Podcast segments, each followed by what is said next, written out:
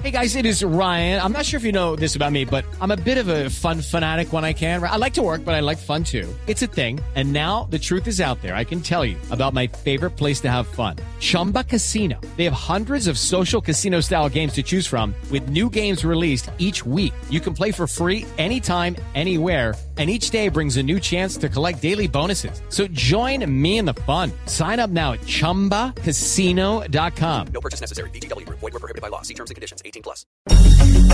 Uno de los protagonistas del año sin duda es el sistema que se creó en el marco del acuerdo de paz, el sistema de verdad, justicia, reparación y no repetición que ha sido premiado, que ha sido reconocido en el exterior, que en Colombia también ha sido objeto de críticas y hay que decirlo, pero que sin duda marca un antes y un después, porque significa la posibilidad que desde la institucionalidad se dé el paso para una verdadera reconciliación entre los colombianos. Y pieza fundamental de ese sistema es la Justicia Especial de Paz.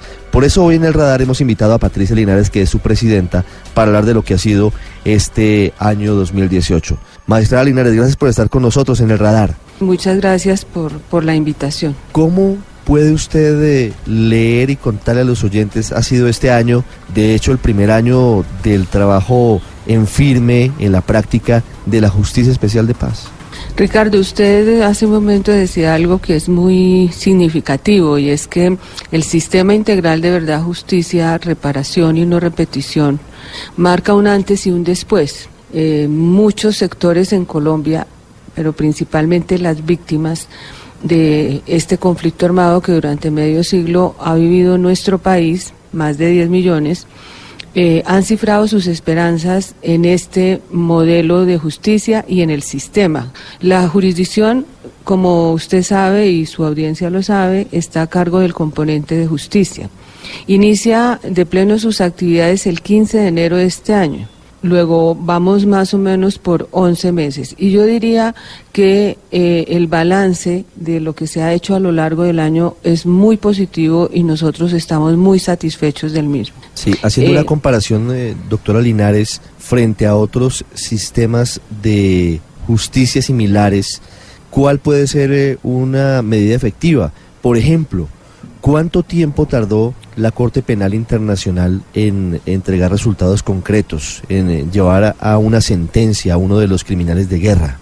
La Corte Penal Internacional es una justicia subsidiaria a la cual soberanamente se someten los distintos países. Este sistema, que cuenta con una fiscalía, la Fiscalía de la CPI, produce su primera sentencia aproximadamente 10 años después de entrar en funcionamiento. Pero incluso hay otros ejemplos, Ricardo, los denominados tribunales ad hoc. Entonces tenemos tribunales como los de Ruanda, los de la Yugoslavia, que tardaron cuatro o cinco años en producir su primera decisión. Nosotros tenemos 10 años para cumplir esta tarea, prorrogables por cinco más, pero aspiramos a tener decisiones eh, céleres, pero rigurosas y siempre sometidas al imperio de la Constitución y la ley, respetando de manera inequívoca el debido proceso y la seguridad jurídica. No se trata tampoco, como quisieran eh, ciertas personas, ciertas víctimas, ciertos sectores, de producir decisiones en unos cortos meses, porque tenemos que trabajar en pro, por ejemplo, de construir macrocasos. Y le pongo un ejemplo. El caso 01, que es el que la gente conoce como de secuestro, y técnicamente nosotros, de acuerdo con la ley, se denomina retenciones ilegales, pero ese caso, por ejemplo, convoca más o menos seis mil 500 víctimas y algo así como mil comparecientes aproximadamente. Entonces, Imagínese usted lo que es construir eso, garantizándole el espacio principal a las víctimas para que de manera digna participen en cada una de las etapas del proceso, a partir del análisis de una información muy copiosa que la constituyen los informes de la Fiscalía, de la Procuraduría, de la Contraloría, pero también un lugar importante los informes de la sociedad civil. A la fecha, Ricardo, hemos recibido 156 informes que debemos analizar, contrastar, verificar para poder armar ese relato que permita administrar eh, debida justicia restaurativa. No es una camisa de fuerza, pero si los oyentes a esta hora, en fin de año, se preguntan ¿cuándo, con base en la complejidad del sistema, podrían darse las primeras eh, decisiones de fondo grandes sobre grandes casos? No la pongo en líos, no le voy a preguntar por un caso en particular de las FARC o de los militares, pero, pero sabiendo cómo están hoy las cosas, con esa carga de trabajo tan compleja, con el número de investigadores y de, magistrados que tiene la JEP, eh, ¿cuándo podríamos tener una decisión de fondo grande eh, relacionada con el sistema? Yo lo que le puedo decir es que eh, nosotros tenemos varias puertas de entrada llamémoslas así, pero la principal es la sala de reconocimiento de verdad y responsabilidad, que es la primera destinataria de estos informes que yo le comento. Tenemos alrededor de 10.000 comparecientes provenientes de las FARC y algo así como 2.000 eh, comparecientes eh, de la fuerza pública. Eso por solamente por darle algunos datos. Yo sé que usted maneja también el tema de, imágenes en internet. Le vamos a enviar toda la información con los números detallados para que usted la pueda poner a disposición de, de su audiencia. Esa sala después de que hace el trabajo de verificación, de análisis de información, contrasta, verifica, eh, eh, ha, podido en muy corto tiempo, Ricardo, eh, abrir cinco casos, están abiertos. El caso de retenciones ilegales, conocido en la popularmente como secuestro, el caso de ejecuciones extrajudiciales, conocido desafortunadamente como falsos positivos, tres casos territoriales. Cuando le digo territoriales quiere decir que el caso se construye no a partir necesariamente de un modelo de victimización específica, sino a partir del impacto que múltiples eh, eh, tipos de victimización han producido sobre un determinado territorio. Entonces tenemos el caso del Urabá, el caso del Cauca, eh, el caso de Nariño. Entonces ya son cinco casos abiertos que están mm, surtiendo una dinámica lo más célere posible. Eh, ya tenemos, usted lo sabe, audiencias realizadas con víctimas, mucho a disposición de los magistrados a ir a territorio a recibir más informes, a realizar audiencias y demás. Calculamos, Ricardo, pero no, como le digo, son procesos complejos, en donde, porque son procesos judiciales, en donde, por ejemplo, se tramitan, una vez abiertas los casos, se tramitan recursos, recursos que tienen términos, eh, una serie de incidentes, incidentes que tienen término. Los defensores de los comparecientes acuden a las herramientas que les brinda la ley y esto hace que los procesos pues tengan una dinámica en el tiempo muy, muy específica y singular, que si bien la ley puede establecer un, término específico, ese término se puede ver alterado en la medida en que se tramitan todas las herramientas propias del debido proceso. Eh, esperamos que ya tengamos o empecemos a tener lo que se denominan resolución de conclusiones sobre estos cinco casos, ojalá en el primer semestre del año entrante. Magistrada, ¿por qué avanza tan rápido en la JEP el caso de los militares involucrados en ejecuciones extrajudiciales. Es decir, ¿por qué en este caso pareciera que todo marcha mucho más rápido? ¿Hay, posibilidad de unificar los casos o tienen mayor posibilidad de acceder a los documentos? Eh, me dicen que va mucho más rápido este que los otros casos. Yo no, la verdad Ricardo, no creo que aquí se pueda hablar de mayor o menor celeridad en uno u otro caso. Por ejemplo, hay audiencias, en, eso depende de los casos, eso depende de la disposición de las víctimas, eso depende del acervo probatorio. Hay audiencias que son privadas y entonces no, no se conocen ante la opinión, no privadas, discúlpeme, sino reservadas hasta cierto momento entonces, no, digamos, hay casos en los cuales se hace más visible el avance pero no quiere decir que un caso vaya más rápido o menos rápido que otro porque las dinámicas, le repito, son diferentes.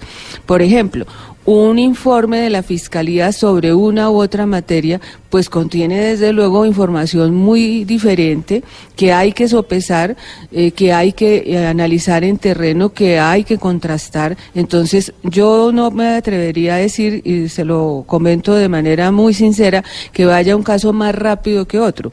El presidente Duque en eh, algunos pronunciamientos recientes ha dicho que la JEP debería eh, actuar de una forma más dura frente a la proporcionalidad de los delitos cometidos por eh, quienes estuvieron involucrados en el conflicto. Y también habla de la posibilidad de que se les cierre la puerta a quienes hayan cometido crímenes de guerra de la humanidad a la participación en política. ¿Usted cómo lee las peticiones reiteradas que hace el presidente Duque en esos aspectos a la Justicia Especial de Paz? Pues yo considero que eh, el presidente transmite la angustia seguramente de sectores importantes de la sociedad y lo recibimos con todo respeto eh, y consideración a esas expresiones.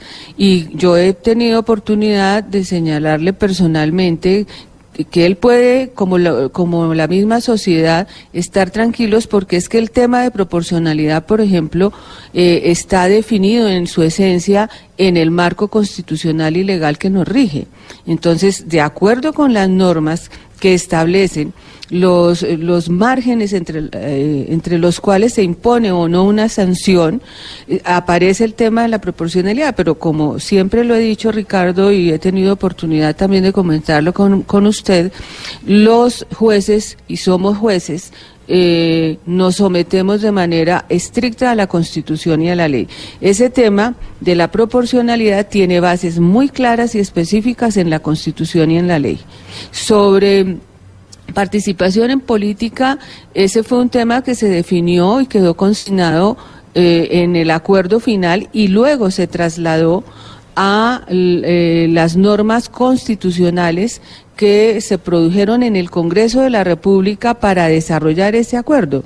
Y esas normas constitucionales fueron revisadas y analizadas por la Corte Constitucional, que en el caso concreto de participación en política, y así lo dice su sentencia sobre el acto legislativo 01 del 17, encontró que no reñía esa participación en política con las sanciones que eventualmente se pongan en, en, la jurisdicción. Ahora bien, será caso a caso, esa fue la última decisión de la Corte Constitucional, en donde los jueces, ahí sí los jueces, deberemos determinar a partir de la Constitución y, a la ley eh, la compatibilidad o incompatibilidad de cierto tipo de penas frente a cierto tipo de actividades de carácter político. Magistrada, hablando de la pelea bueno, no voy a decir pelea, voy a decir eh, discusión institucional que ha tenido la JEP con la Fiscalía y con la Procuraduría, ¿cómo van las cosas? Con la Fiscalía por, por varios temas, entre ellos los bienes de las FARC, con la Procuraduría recientemente por la doble instancia para definir eh, garantías de no extradición. ¿Se ha compasado esa relación armónica? ¿Se, se ha vuelto armónica en realidad? Mire, es que no es que se ha vuelto armónica, debo decirlo Ricardo, y, y ojalá los medios nos ayudaran a transmitirle eh, a la ciudadanía mm, que de verdad yo no yo no estoy diciendo cosas por decir, no es mi estilo, Ricardo. Nosotros no hemos peleado ni con la fiscalía ni con el fiscal y muchísimo menos con el procurador a quien tengo eh, el privilegio de conocer hace muchos años como un gran demócrata y una persona que le ha aportado muchísimo a este país desde muy joven. Peleas nosotros no hemos tenido y yo creo que es bueno que la ciudadanía y, en eso los medios pueden ayudar mucho, entiendan que en temas jurídicos la esencia de, de, los, de los temas jurídicos pasa necesariamente por el debate que su, surge de la interpretación. Cuando yo interpreto una norma, no necesariamente la interpreto eh, de manera igual o exacta a como la interpreta otro operador judicial o otro funcionario público. Ahí está la esencia del derecho. Eh, la, la, hermenéutica tiene cantidad de componentes que hacen que mi interpretación sea una u otra a partir de la base normativa.